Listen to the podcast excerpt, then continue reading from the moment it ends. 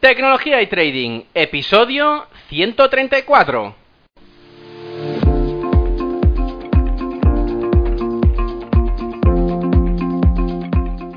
Muy buenos días a todos, bienvenidos un día más a este podcast y canal donde se trata todo lo relacionado con el trading financiero, la informática y por tanto la combinación de los dos, el fintech.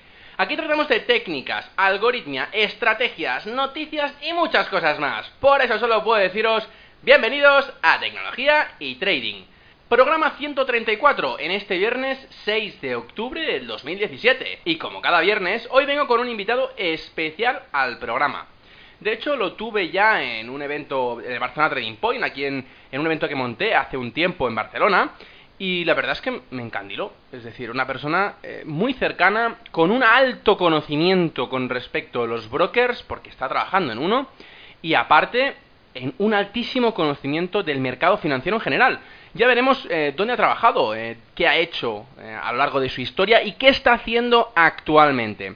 Pero bueno, antes de empezar con el invitado de hoy, quiero recordaros, como siempre, la página web del podcast, y es que ferrampe.com, allí podéis encontrar varias temáticas cada vez más complejas de los podcasts, de los cursos, de las cápsulas y también, como decía la semana pasada, la sección nueva de los libros, donde todos los invitados que pasan por el programa, aparte de mis recomendaciones propias de los libros, los podéis conseguir ahí para poder comprar en Amazon tan fácil como clicando en ellos. Ahí tenéis toda la lista. Si accedéis a ferrampe.com barra libros, obtendréis todos y cada uno de estos títulos. Bueno, pues volviendo con el invitado de hoy. Italiano de nacimiento, ha sido director de ventas a nivel europeo de un broker muy importante en Malta como FXDD, ha sido vicepresidente de ventas de Tier 1, los dos brokers más importantes en Malta, y ahora es ni más ni menos que el CEO de Alpari Research and Analysis. Aunque vive desde hace muchos años en Malta y no tenemos tanto contacto como antes, lo considero un gran amigo. Él es Roberto Ambrosio. Roberto, muy buenos días. Hola Ferran, qué buena introducción me hiciste, gracias. Sí, hombre, un poco de presentación para que la gente que, que no sepa de ti, pues bueno, que sepa eh, qué haces y, de dónde vienes, ¿no? De hecho, la primera pregunta me gustaría que, me explicaras cómo empezaste en el mundo financiero y cómo llegaste hasta ahora a ser CEO del Research and Analysis. Para la gente que no sepa qué es el Research and Analysis, es como el I más D eh, español, ¿no? Pues bueno, eh, me gustaría saber cómo, cómo has podido llegar a, este punto de uno de los brokers más importantes del mundo. Sí, mira, Ferran, el tema es que yo empecé mis estudios en la universidad como estudiando la ley, ¿no? Ley corporativa. Pero el trading ya empezó a correr en, mis venas, ¿sabes? y pronto empecé a interesarme a, los mercados financieros. En aquel tiempo no tenemos, ¿sabes?, las plataformas que tenemos ahora que te dan acceso directo al mercado y todo se hacía por teléfono, ¿no? Eh, analizando los datos eh, con papel y pluma. Y... Ah, usanza. sí, sí, se hacía, así. Y me acuerdo que por unos tiempos mi, familia ha vivido en El Salvador, en Centroamérica, y, yo me, levantaba a las dos para tomar la, la abertura del mercado europeo, ¿no? Y, comprar o vender eh, renta variable a través del teléfono con mi banco.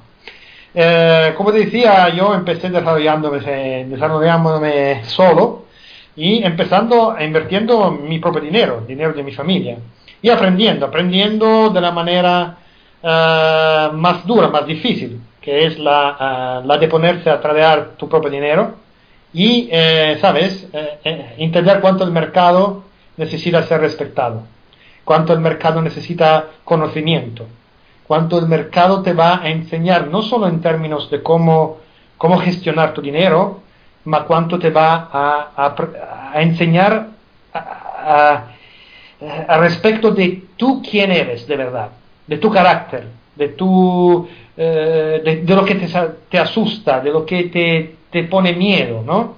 Y el mercado es un, un increíble eh, maestro en, en, este sentido. Eh, simplemente empecé como trader per, tradeando mi, mi, propio dinero y de allá empecé a entrar en, eh, en la red de eh, eh, asesores financieros en los bancos más grandes de Italia, que es Unicredit, he trabajado con Intesa, asesorando a los inversores donde, donde poner su dinero. Pero siempre mi, como decir, mi, mi deseo siempre ha estado de, de, continuar a hacer trading y mano a mano me acerqué a asset management y he sido asesor institucional por, por fondo de inversión y hedge fund y todavía lo soy ahora. Uh, a un punto, uno de esos, de esos que se llaman headhunter, ¿no? Me, me acercó para, para, pedirme si uh, quería ponerme a Malta para hacer un manager de un broker que fue FXDD al empezar como, como, uh, como manager del mercado italiano y suizo. Sí, y una, pre una, una, pregunta, perdona. ¿El headhunter este a qué se dedicaba? Es decir, específicamente a mercado de capitales, es decir, sí, sí, eh, este tío buscaba, uh, buscaba talentos para los, uh, las empresas que le, que le pedían de, de, de, buscar un perfil adecuado a lo que ellos, ellos uh, necesitaran. Y este Headhunter, esta agencia de, de, empleo, llamámosla así, me contactó, empezamos a hablar con FXDD y me llevaron aquí a Malta. incluso porque a, aquel tiempo ya había eh, justo cerrado un fondo de inversión porque la parte comercial no estaba funcionando. Y ya quería moverme, a Malta porque era una jurisdicción que ya estaba, se estaba desarrollando eh, muy bien en tema de fondos de inversión, ¿no? Y así acaso esta, esa gente me, me, me, me, llamó y empezamos a hablar y me, moví aquí como, como manager de, del mercado italiano suizo FXDD, de, de allá se desarrolló mi carrera como, como tú la contaste. Sí, bueno, a ver, la verdad, Sinceramente, eh, creo que has pasado por, por dos empresas, para mí las más grandes a nivel de, a nivel de Forex eh, en Malta, y, hombre, la experiencia que has tenido yo creo que es innegable, y aparte... Sí, el tema es que yo, yo he tenido la experiencia, yo siempre digo, de, de, ambos las partes, ¿no? Sí. De la parte del trader, de la parte de los fondos y de la parte del broker. Entonces, eh, me ha gustado mucho el tema de entender cómo la, otra, cómo la otra parte que yo siempre enfrentaba antes, trabajaba, ¿no? Y eh, eso ha sido muy, muy importante para mí porque mmm, mi conocimiento de todo, de todo el tema financiero ahora es mucho más grande que antes, incluso cuando estaba haciendo asesoramiento para, para hedge fund. Ahora ya entiendo lo que está detrás, ¿sabes? Claro, a ver, y, y, no solo eso, sino que habrás visto muchos casos de muchos clientes a lo largo del tiempo, ¿no? De, de unos clientes que, que se quejan, que pierden dinero, ¿no? He visto de todo cuando estaba en, la, en ¿sabes? en Training Room y cuando he, sido director de, de, los, brokers. Incluso con lo que pasó con, eh, con el franco suizo, te aseguro que yo como director estaba allá noche y día para soportar a los clientes. Claro, yo de hecho, de hecho te quiero preguntar sobre, sobre ello y, y de hecho del franco suizo me gustaría, ahora que estás en Alpari, es innegable que te tengo que preguntar, si, si me permites, eh, que, que, es que, claro, al Pari yo lo daba por perdido después del franco suizo, ya que la filial, si no me equivoco, corrígeme si me equivoco, la filial inglesa de Alpari tuvo que, bueno, echar el cierre y vender los clientes, ¿no? ¿Tiene alguna relación el broker que quebró en Inglaterra con la parte que desempeñas en tu broker, con el broker de Alpari? No, el tema es, eh, primero, Alpari es un grupo de brokers que tiene eh, diferentes brokers alrededor del mundo. Lo más importante está Rusia. Vale. Por supuesto. Siendo una, un, un, grupo que nace en Rusia. Y eh, el más, la parte más grande está por allá. Eh, entonces es un grupo. Y Alpari UK era eh, una compañía que tenía diferentes eh, shareholders, ¿no? Y uno solo de estos era Alpari. El brand name era Alpari, pero tenía diferentes accionistas la compañía. Sí. Y eh, lo que pasó al, al Pari UK no pasó todo el grupo primero. Entonces, eso es lo que tenemos que tener, que tener a mente. O sea, que solo afectó al, al Pari UK, dejando sí. aparte eh, sí, el grupo el, el capital de cada broker está, está uh, separado de los capitales de los otros brokers o del grupo. El, especialmente en Europa, el capital es segregado, ¿no? Sí. Su, la compañía tiene su propio capital, tiene que, que tener un nivel adecuado de capital para, para operar, un mínimo uh, que eh, cada, eh, cada país le va, le va a poner como mínimo de capital y, eh, y además eso es el mínimo, decimos, legal. Y pues hay un capital que tú tienes que tener desde el punto de vista operativo que depende de cuánto grande es tu portfolio de clientes, ¿no? Claro. Eh, lo que pasó en el Paris todos lo sabemos. Uh, lo que pasó con Franco Suizo fue, fue algo que nunca se ha visto desde que yo conozco el Forex, estamos hablando de 25 años, ma incluso antes. Nadie nunca había visto un, un, un hoyo de precio como esto. El, franco suizo, suizo eh, contra euro en pocos minutos se, bajó de 35%, pero no fue solo eso, es que por, un, por más de mil, yo creo, pips no había un precio. El mercado desapareció completamente. Y lo que pasó para aquel tiempo es que eh, todos, todos, todos los brokers perdieron, todos, porque se generaron un eh, eh, saldo negativos en, lo, en, la, en, la, cuenta de los clientes. ¿Eso por qué? Porque todos estaban, estaban utilizando el PEG que había, que había, que había puesto el Banco Central de, de Suiza para tradear. Cada, cada vez que el, el, precio, por ejemplo, contra el euro eh, se quedaba alrededor de 1,20, todo compraban, ¿no? Porque sabían que la, que la, que la Banco Central eh, simplemente compraba franco suizo, eh, compraba euro para, para, para uh, parar a franco suizo, ¿no? Sí. Y era un trade casi automático. Pero lo que pasó es que los señores del, de la, del Banco Central de, de, de, de Suiza, sin algún, uh, sin algún preventivamente eh, preparar el mercado, simplemente un día cuando tenía que hablar del, de, de, de, la decisión sobre la, la, tasa de interés, salieron con una noticia que el mercado no esperaba. Y eso fue un desastre, porque a este nivel de precio, a 1,20, el mercado estaba hecho simplemente y solo para el Banco Central. Y eh, lo, lo, que pasó es que se produjeron toda esta, esta, cuenta negativas, porque incluso si la gente le había puesto una, por ejemplo, un stop loss uh, poco debajo de, de 1,20, decimos a 1,1920, por ejemplo, simplemente no se ha executado porque no había precio. Claro, claro. Y se producieron todo esto, esos saldos negativos. Y tiene que tomar en, en, cuenta que para un broker los saldos negativos, en teoría, son activos, porque es dinero que los, que los clientes deben al broker. Pero de hecho no es así. Pero esto realmente, ¿hay algún broker que pueda pedir ese dinero negativo a los clientes? Sí, si, si, si tú, si tú te, eh, te vas a leer la, la, la, los acuerdos que, que, eh, que regulan todos los, lo, lo, casi todo lo, la cuenta de trading, eh, está claramente dicho que, si, que tú tienes que, que, que dar al, al, broker el saldo negativo que, que se pueda que se pueda eh, eh, procurar en, en, en, la cuenta. ¿eh? Muy bien. Eso, pues, y no pero, solo con Forex. ¿eh? Pero esto pasa realmente porque yo no he visto ningún caso. ¿Cómo no? ¿Qué pasa? Sí. Eh, después de, de, lo que pasó con Franco Suizo, Saxo Bank y todo y muchos otros brokers le ha ido detrás a los clientes para que, que tenían que, que, que, tenían saldo negativo para recuperar este dinero.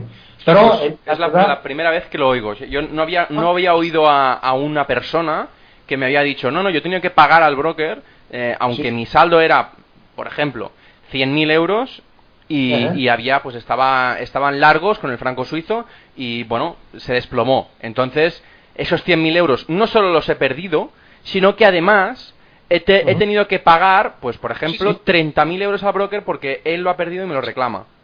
Sí, sí, eso pasa. Otra cosa es, por supuesto, llegar de verdad a que el cliente te pague ese dinero.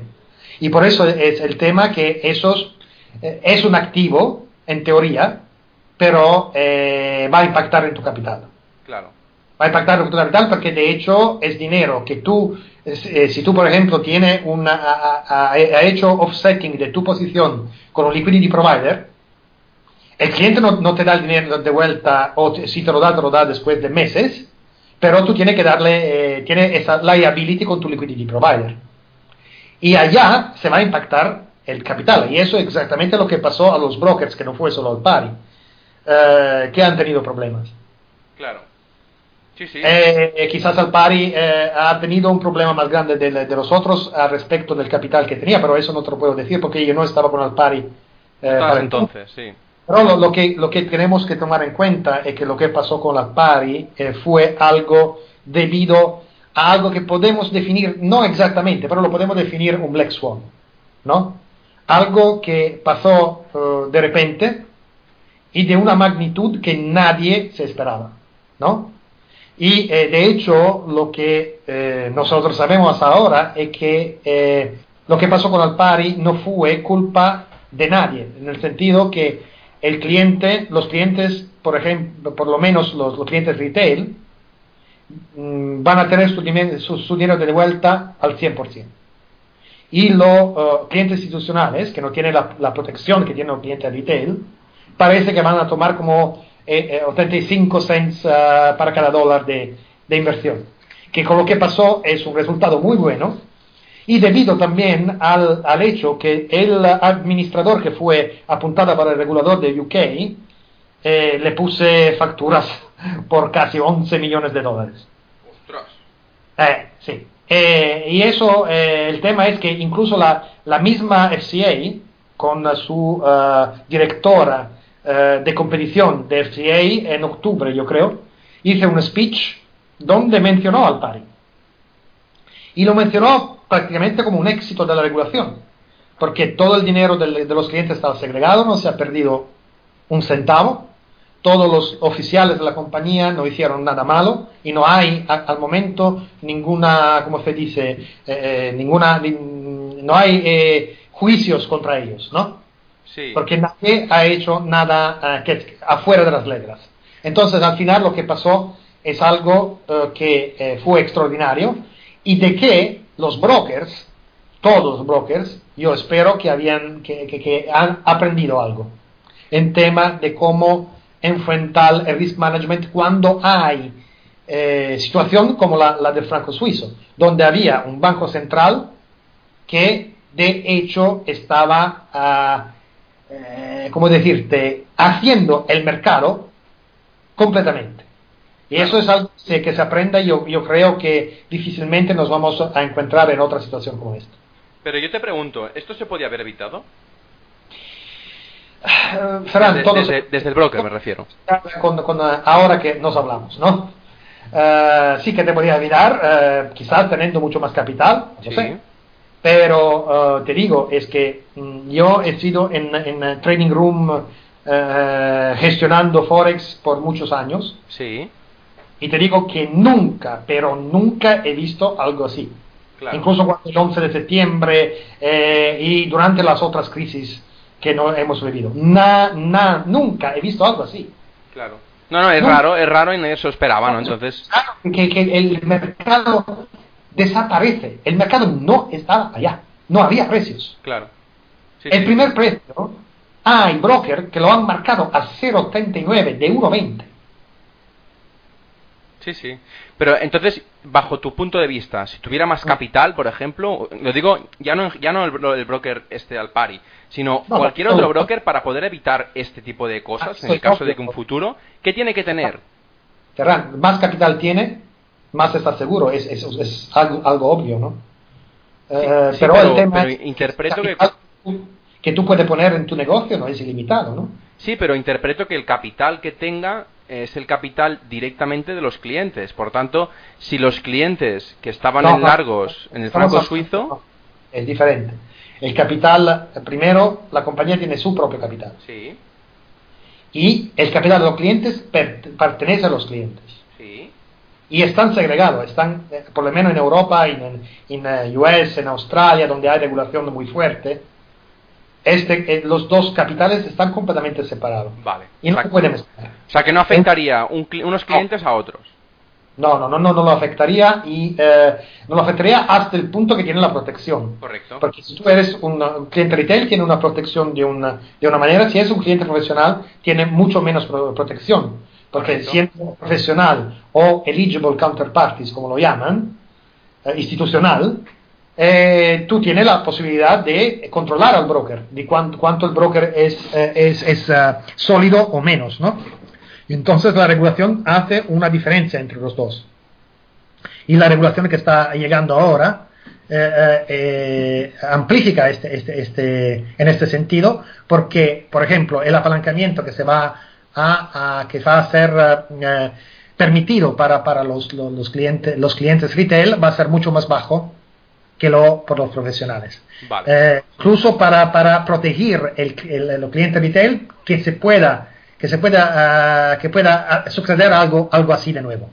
Vale. Porque por supuesto más el alto la, el apalancamiento, más el impact, más grande es el impacto de, de, de, una, de, un, de un evento como eso, ¿no? Claro.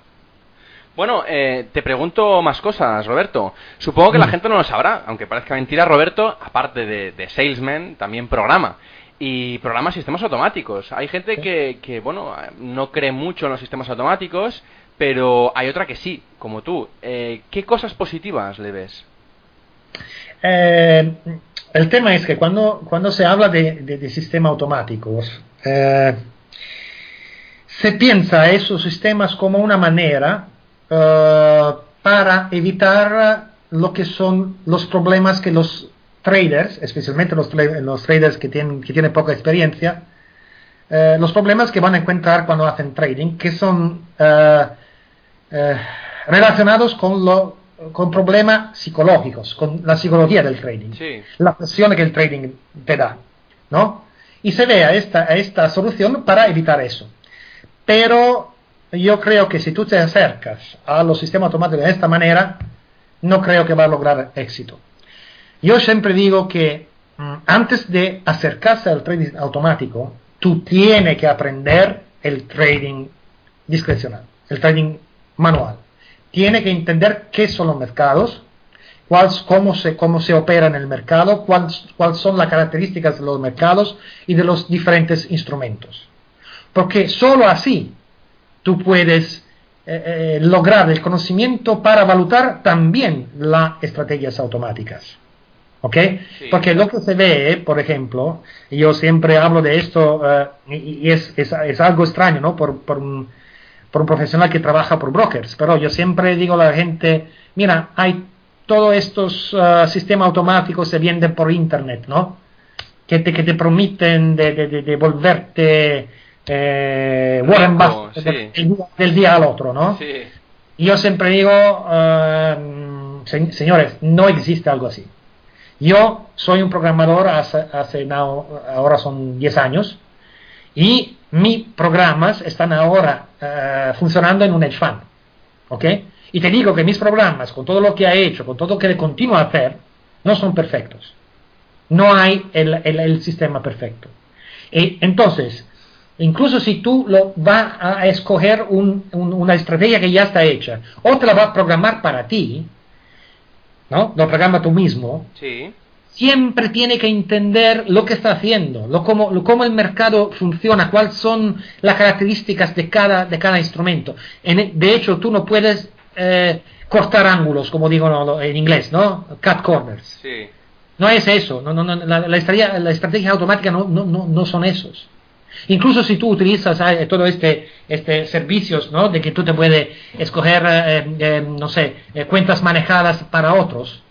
Incluso en este, en este, en esta situación, tiene que entender cómo se, cómo se evalúan las diferentes, las diferentes equity line. Cómo hacer una evaluación de, de, de, de, la, de cuánto un sistema está arriesgando o no. Sí, sí, ya te entiendo, te entiendo. Pero... Tu, objetivo de inversión o de trading. Todo eso se puede hacer solo si tú conoces el mercado. No puede simplemente, ¿sabes? Ahora me, me compro esto y me lo pongo allá. Eso es como, como apuestar, ¿no?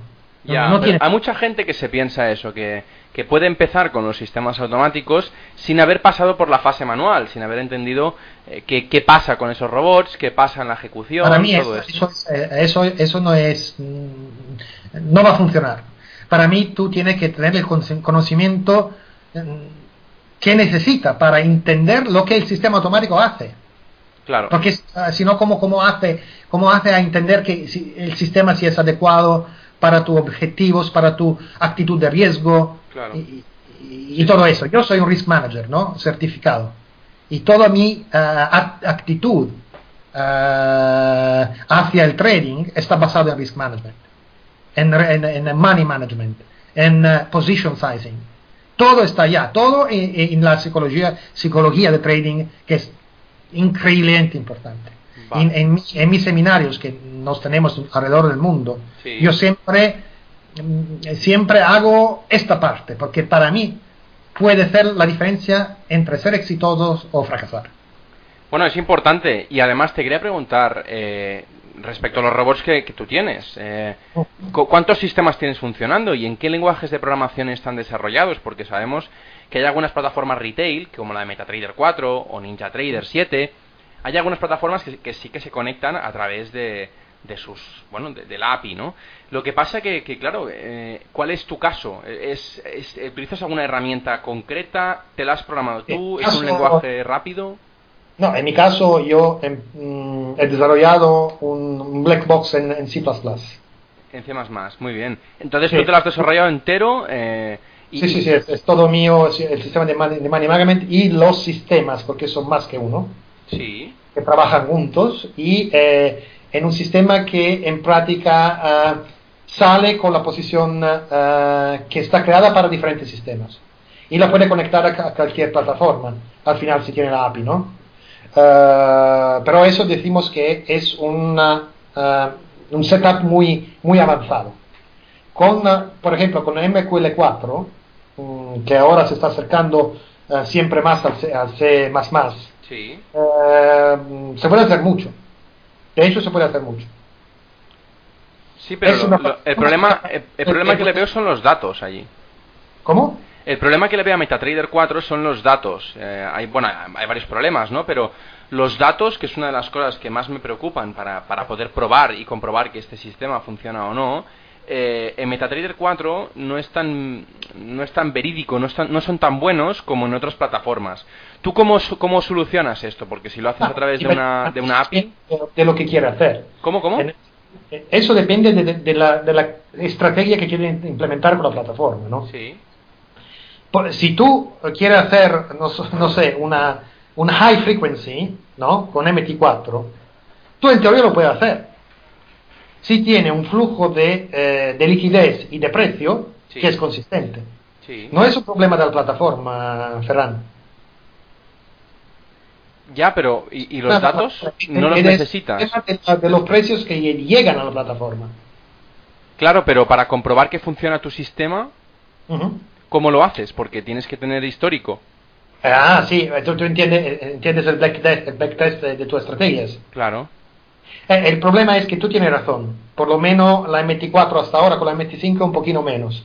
Pero la MT4 el problema del backtesting es que eh, sí va a utilizar el backtesting para ver si el sistema funciona. En el sentido que compra cuando tiene que comprar y vender cuando tiene que, vender. que vender. No hay problema. Pero si tú hay que comprobar los resultados, eso depende del, eh, como decía antes, del tipo de estrategia que tú utilizas. Por ejemplo, si tú utilizas una estrategia que funciona solo a la, sierra de velas, ¿no? Sí. El backtest está, bien.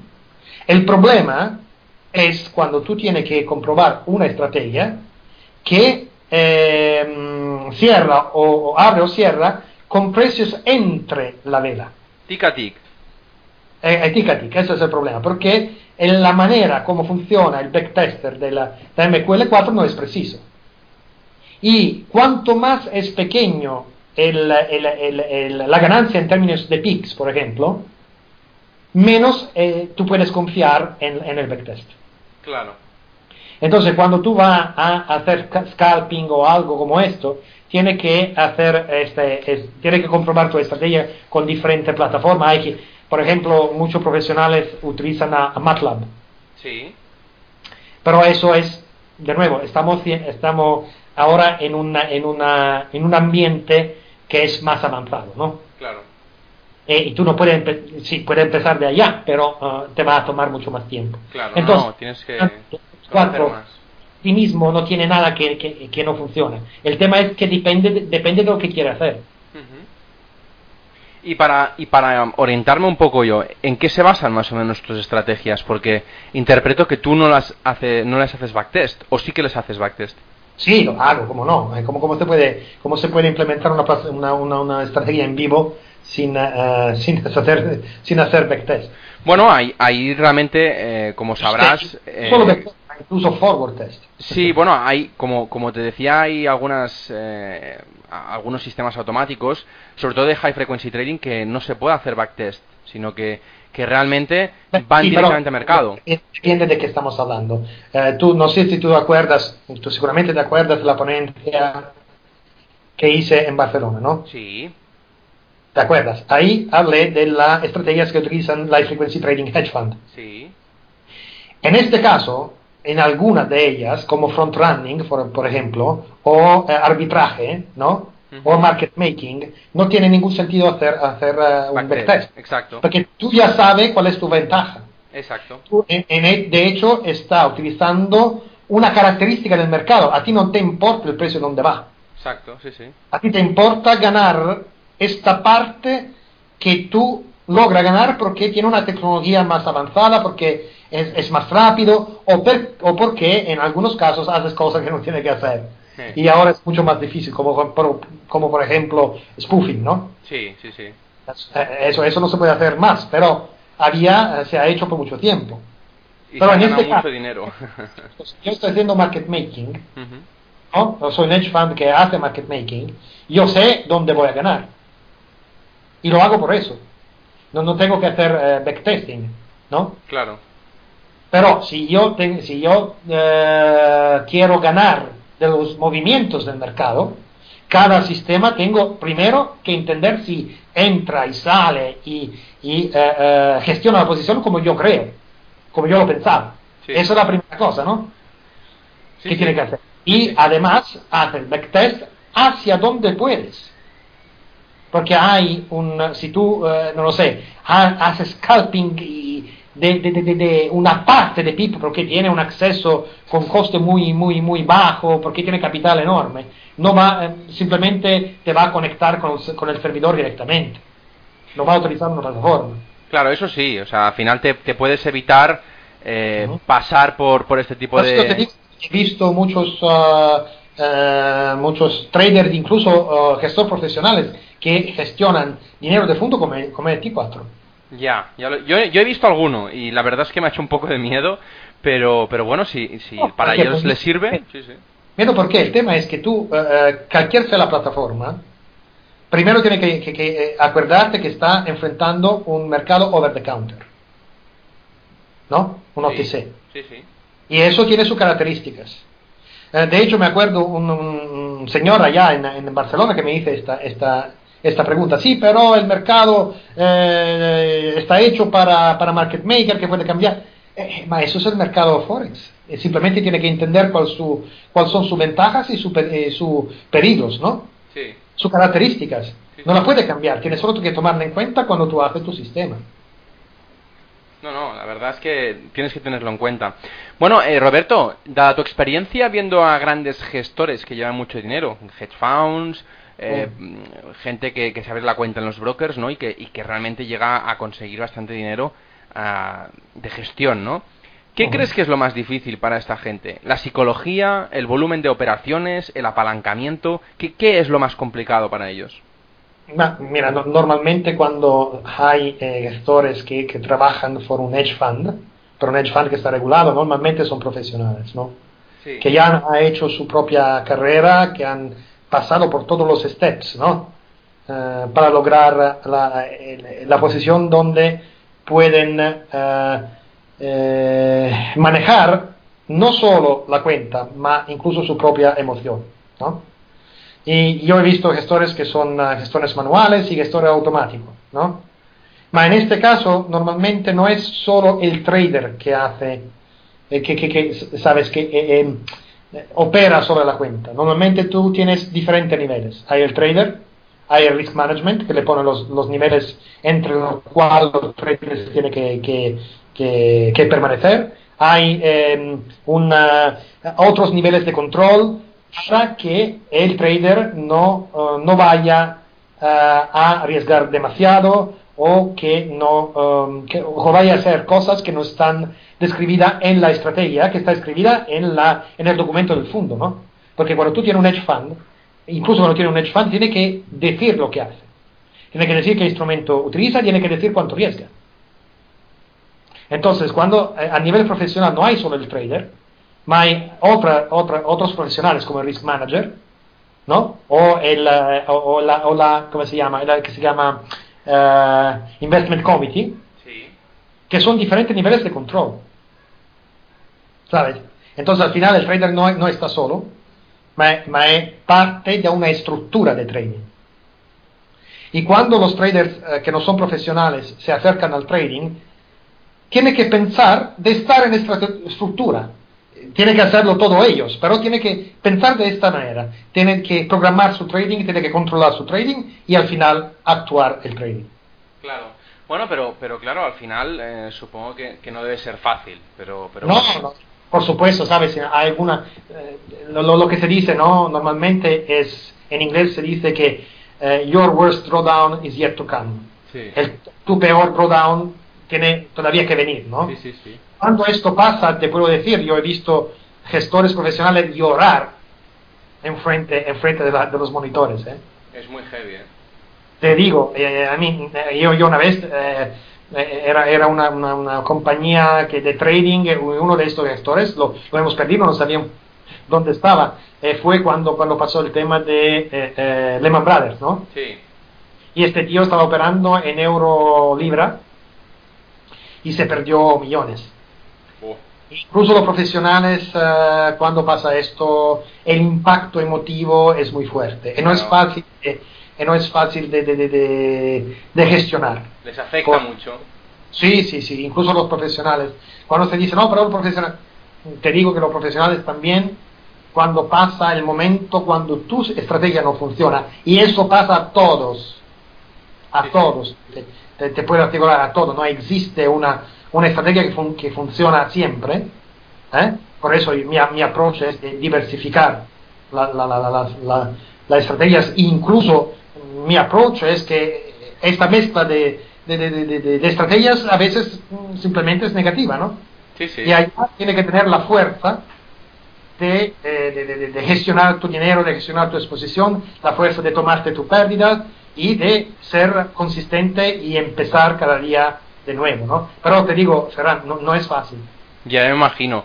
De hecho, que no, yo estoy bien, yo, yo me gusta esto, me gusta el riesgo, es que, es que no es tu dinero, porque ¿sabes? Claro. O, o, o no, no sé cómo, porque yo te digo que los profesionales, incluso los más importantes, los afectan. Los, la volatilidad del mercado los afecta. Claro, claro, se afecta. Es que, al final son humanos y, y, y es normal que se lo llevan a casa y todo. Sí, sí. Eso sí. Bueno, una de las cosas que también me, me, preocupa mucho, porque la gente, me han llegado correos incluso, sinceramente, que, que dicen, ostras, es que yo quiero gestionar dinero porque mi operativa va muy bien. Yo, sinceramente, a estos correos, eh, bueno, pues yo les, les, pregunto, antes de coger dinero de nadie, eh, por uh -huh. precisamente lo que decíamos, ¿no? que afecte a la, a la persona, eh, la psicología, uh -huh. todo esto, eh, les digo, tener cuidado porque gestionar dinero de gente es, es, es, es, como un riesgo ya sentimental, ¿no? Pero bueno, uh -huh. más allá de eso, eh, actualmente el tema de las licencias para gestionar dinero está bastante buscado. Esto lleva a que mucha gente lo haga de forma ilegal o que busque uh -huh. alternativas un poco, un poco raras, ¿no? Un poco fuera de mercado. ¿Cómo crees sí. que evolucionará esto en el futuro con la MIFID 2? Eh, yo creo que la MIFID 2 va a poner, uh, va a cambiar las cosas, seguramente, porque hasta, hasta ahora el tema es que, ¿sabes? La, la, la, la regulación uh, había, uh, ¿cómo, cómo, cómo, te puedo decir? Eh, te daba la posibilidad de, de unas formas, de unas formas, de, de gestionar dinero de otra gente, ¿no? Con MIFID 2 eso de hecho se va a terminar. De hecho va a terminar porque, y es algo que yo creo tiene sentido, porque um, yo he visto casos en, en, los que eh, gente que quiere gestionar no tiene, no tiene, no tiene el conocimiento. Simplemente es alguien que ha, ¿sabes? ha aprendido algo en el Internet y piensa de hacer un negocio de esto. Sí. Yo nunca, nunca he permitido nada así. Claro, pero si, si, tú quieres, por ejemplo, gestionar, eh, imagínate que eres español, eh, italiano, maltés o, o, o, de Londres, da igual. Eh, si quieres gestionar, ¿qué tienes que hacer? Tiene que tener una licencia. ¿Y para tener la licencia qué se necesita? Una, una CAT 2, en Malta una CAT 2, en Italia tiene que tener una SIM, yo creo que en la CNMV también, también es lo mismo, tiene que tener una licencia para gestionar. Sí. Por ejemplo, en Malta la, la categoría 2 que necesita un capital mínimo de 200 mil euros sí. en, la, en, la, compañía de y tiene que demostrar tu conocimiento eh, tiene que demostrar que tú sabes del mercado que tiene la experiencia adecuada para uh, uh, para gestionar dinero de gente claro pero, eso, pero, pero se, se, han quemado cientos de millones claro Pero yo te pregunto, ¿no es un poco redundante que pidan experiencia para sacarse eh, la regulación, es decir, el, título, si no le dejan precisamente coger ese título para empezar a gestionar? Es decir, eh, no puedes tener experiencia si no empiezas nunca. Sí, sí, sí, pero porque eh, no tiene que empezar gestionando, generando directamente el dinero de la gente, puede, que, puede empezar en una de esta compañía como junior trader, ¿sabe? gestionado para un señor trader y empieza tu carrera.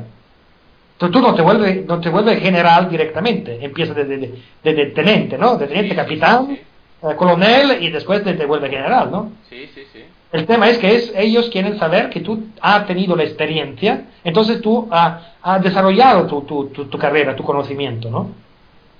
O sea, no, es, supongo que tienes...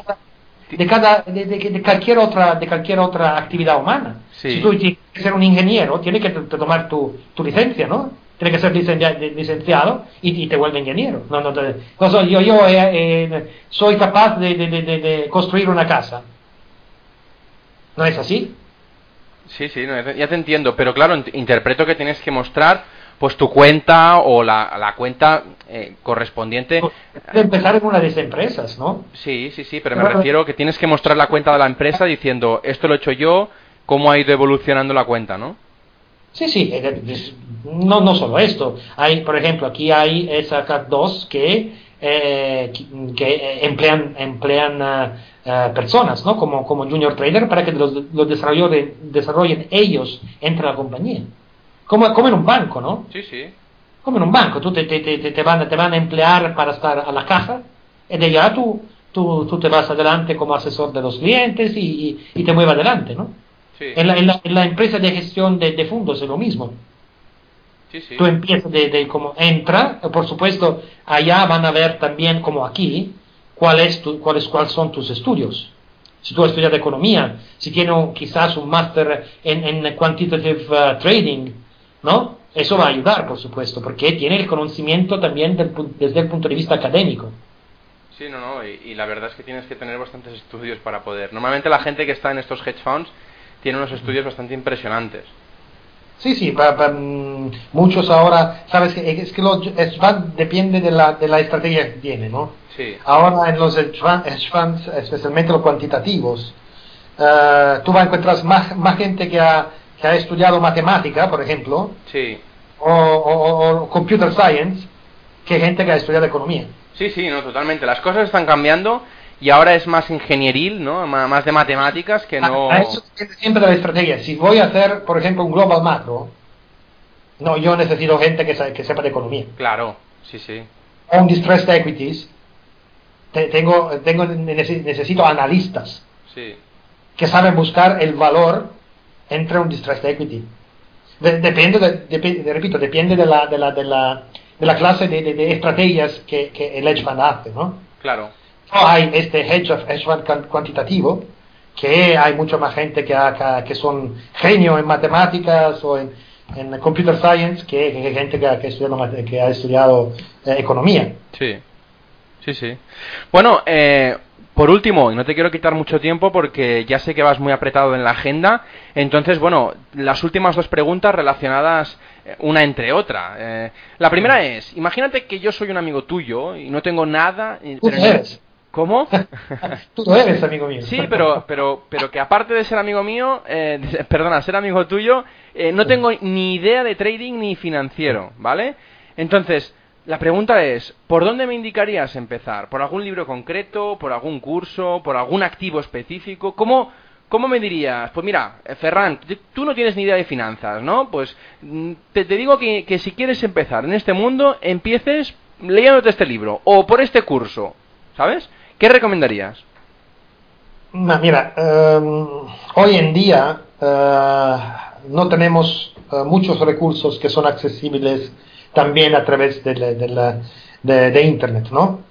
El tema es, eh, primero, si, si, queremos empezar a entender lo que estamos hablando, la primera cosa que tenemos que entender es que cuando nos acercamos al trading, estamos acercando una eh, actividad que necesita conocimiento, que no es fácil, y que sí te puede lograr, uh, te puede lograr ganar dinero, pero necesita tiempo para desarrollar las capacidades para hacerlo. Exacto. ¿no?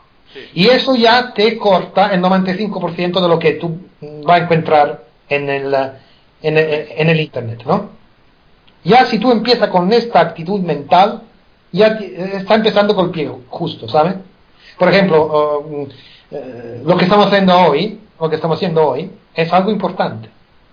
Donde gente discute de lo que conoce, de su experiencia, y lo comparte, ¿no? Sí. Yo siempre pienso que eh, no hace falta lo que tú haces en tu vida por quien trabaja, si el mercado se desarrolla bien, todos van a ganar de esto. Pero aparte de esto, ¿no? Si, si queremos hablar de un, de un, libro, hay uno que a mí me, siempre me ha gustado mucho, que eh, yo, yo lo, lo, lo, tengo aquí en, en inglés, que es, Trade Your Way to Financial Freedom, de Van Tharp. Eso es un libro que a mí siempre me ha gustado mucho porque uh, habla de temas que para mí son muy, importantes, incluso el tema de la psicología del trading de la actitud del trading, que es increíblemente importante siempre, pero es lo más importante es al empezar. Yo digo siempre que mmm, la primera cosa que tiene que aprender es cómo ponerte enfrente al mercado y al trading y conocer ti mismo. Y a veces es muy difícil. Por ejemplo, uh, yo en mis seminarios hablo de eh, los, eh, no sé cómo se dice en castellano, los bias, ah, los bias, los bias, que son cosas que ni nosotros sabemos que nos afectan. Ah, vale, vale, ok. La, la, las inquietudes, bueno, la, eh, ¿cómo sí, diría? son, son, son eh, ¿cómo decirte? La, nuestra, nuestro cerebro, nuestra mente, funciona de una manera que a veces nos engaña. ¿Sabes? Nos engaña. ¿no? Tenemos que entender cómo funcionan este, este, este proceso mental. Son los, los saboteadores, que dice un amigo mío. Eh, eh, yo no, no, sé cómo se dice en castellano, pero es, eh, son the mental biases. Sí. ¿no? Eso existen y nosotros no sabemos que nos afectan. Por ejemplo, te hago, te hago un, un, ejemplo que te va a clarificar. Por ejemplo, cuando yo he hecho clases de technical analysis, ¿no? De análisis técnico, sí. lo que hago es, entonces, empezamos, digo, cada uno de vosotros hace su, tu, uh, su propia uh, análisis gráfica y tomas tu, tu, posición. Entonces la gente hace, ¿sabes? Soporte, re, resistencia, uh, dinámico, estático, indicador, lo que quieran, divergencias, y entran en posición. Después de unas horas, yo le pido de hacer de nuevo, de actualizar su, su, su análisis, ¿no? Sí. Y lo que pasa siempre, 99% de los casos, es que quien está, está ganando, entonces su trade, él ha hecho una operación en la, dirección, en la dirección justa, no va a tocar nada. Va a decir, mi, mi, eh, mi, uh, mi análisis está buena, todo está bien, voy a, a, a manejar mi posición.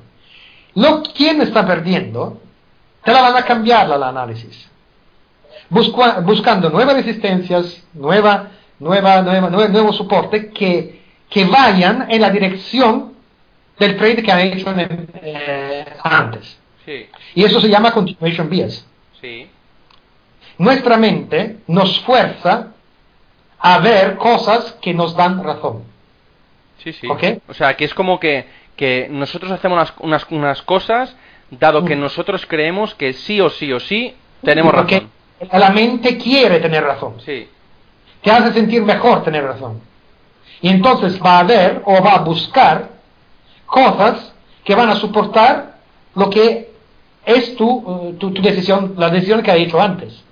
Sí, esto, de, esto, esto de hecho, esto de hecho lo veo mucho cuando la gente eh, quiere girar el mercado. Dice, no, no, Sí. no, si está para arriba, arriba, arriba. Yo digo, no, yo creo que se va para abajo ahora. Entra en corto, se equivoca.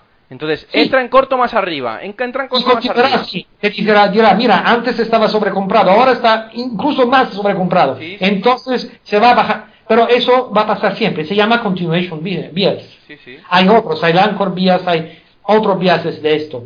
Y, y yo pienso que voy a escribir una, una, una, una, una, un artículo sobre esto, si lo hago te lo, te lo hago saber. Sí, sí, sí. sí. Porque muy- hay, hay ya muchos que, que, que han escrito de esto y de hecho lo, lo, lo quiere buscar en internet, pero lo voy a hacer de mi manera, ¿no? Sí, sí, sí. Pues oye, Pero eso es la parte más importante. pues házmelo saber, ¿eh? Si lo, si lo escribes. Sí, sí, sí. Eh, esa es la parte más importante, es entender que, eh, que nosotros somos humanos Sí. y cada uno de nosotros tiene, ti- tiene su propia eh, su propia habilidad, su propia eh, su propia manera de, de reaccionar a la presión, al miedo eh, y a todo esto, ¿no? Sí, sí. Es- el, el trading es 70-75% del trading es esto. Totalmente de acuerdo. Totalmente de acuerdo. Bueno, Rob- Y hay, y hay un montón de, de- libros que puede, que puede, que puede leer. Eh, empezando de, de, de, de, Ross a, todo, a, a a todos los más grandes traders, ¿no? Y hay también como este libro que te, que te mencionó antes, Trend Following de, Michael Covell, Eh, High Probability Trading de, yo creo que es Marcel Link que lo ha, que esto. Hay muchos, también en High Frequency. Hay eh, eh, un libro, un libro que, que es mm, especialmente por lo que se acercan a la high frequency, que es eh, An Introduction to, to High Frequency Finance, que la, eh, la han escrito muchos autores, ahora no me acuerdo cómo se llaman. sí. Hay, hay, hay muchísimo y leer y aprender es siempre algo, no es tiempo perdido, nunca. No, no, sin duda, sin duda. Bueno, eh, escucha, y te, te quería preguntar la segunda pregunta. Para la gente un poco más avanzada. Imagínate que ahora un amigo, pues con un alto nivel de trading, te pregunta, oye Roberto, eh, me voy de vacaciones y necesito pues entretenerme un poco. ¿Me recomiendas algún libro que, que me pueda me pueda ayudar a entender un poco de trading o al menos a organizar mis ideas? Es decir, que, como llevas ya años en el sector, pero que, bueno, pues que esta persona no, no acaba de saber cómo mejorar su trading o incluso no sabe a veces cómo ser consistente 100%. ¿Por dónde puedes seguir? ¿Qué libros recomiendas? Eso depende em, de muchas cosas, eh, depende de su nivel, depende de, de qué, de qué clase de trading hace, de sus, de sus intereses también. Por ejemplo, yo, yo sé que tú estás interesado en entender más de hedge fund, ¿no? Sí, Eh, eh, por ejemplo, lo, lo que te he dicho antes, es este libro de, de- que te he dicho antes, es, es, es, ah, muy, muy, muy interesante. Como hay algo, también otro libro como que está escrito para un italiano, y si no me acuerdo mal, se llama Stefanini, que es Investment Strategies of Hedge Funds. vale. Este libro te va a contar las diferentes estrategias que los hedge funds hacen. Algunas de ellas hemos hablado ahora, por ejemplo. Sí. Pero si, si tú quieres, hablamos de estrictamente de trading, de nuevo, eso es, te lo, te lo consejo, lo consejo a, a cada uno de vosotros, es esto de, de Van Tarp. Eso de Van Tarp, yo a veces lo leo de nuevo. O sea, Todavía ¿Lo, ahora. lo relees? Sí, Muy bien. Muy bien. porque es, es, es, ah, es muy, muy interesante. El, el otro también del trend following de Covell, eso es más, por ejemplo, si tú lees este libro para, para buscar una, una estrategia para ponerla en marcha ya, eso no es el libro. Eso es un libro más que, que te cuenta cuál es la, la actitud para hacer trend following. Muy bien. ¿Qué es de hecho el trend following? Y eso por, por, por un, por un trader que ya ha empezado, que ya tiene conocimiento, es un libro que yo aconsejo leer. Bueno, pues apuntado está. Roberto, muchísimas gracias por venir al programa. Sé que el, el castellano, aunque lo hablas casi mejor que yo, no es tu lengua más habitual a la hora de hablarla. No, no, eh, y pido excusas a todos vosotros para, para mi pobre castellano. No, po- pobre. ya me gustaría tener el pobre italiano o el pobre inglés. ¿sabes? Yo, yo nunca estudié, estudié el idioma, ¿no? Yo simplemente lo aprendí hablando con la, con, con- con la gente española, con la gente... eh, De hecho, lo, lo aprendí en, en, en, eh, en Centroamérica, pero cuando me moví a, Europa, hablando con mis desk eh, españoles, incluso mi, mi acento ha cambiado mucho, ¿no? Pero lo nunca he estudiado el idioma y simplemente lo hablo porque me encanta. Me encanta oírme hablarlo, ¿sabes? Pero so- soy, ¿sabes? Lo sé que no, que no es exactamente lo que tú, eh, que lo que se puede decir correcto. Roberto, Para mí, créeme, y supongo que para todos los oyentes, te hemos entendido a la perfección. Y, es que, sinceramente, es que ya me gustaría hablar otros idiomas como hablas tú el español, porque te desenvuelves muy bien y, eres muy fluido. Así que, que, bueno, insisto, no solo por el castellano, sino que muchas gracias por venir, por, por estar aquí. Espero volverte a, invitar dentro de un tiempo eh, de nuevo al programa. Y, y, poder sacarte más información de tus sistemas automáticos y, de cómo y de lo que estás haciendo incluso en, en Alpari que creo que es un buen trabajo porque lo vais siguiendo. Por supuesto, Ferran, a mí me gustaría mucho regresar a, regresar a España o a Barcelona, en cualquier otra, otra ciudad para, para hablar con, de, de, lo que hago, que es mi pasión, ¿no? Muy bien. Pues oye, eh, gracias y nos vemos pronto, espero.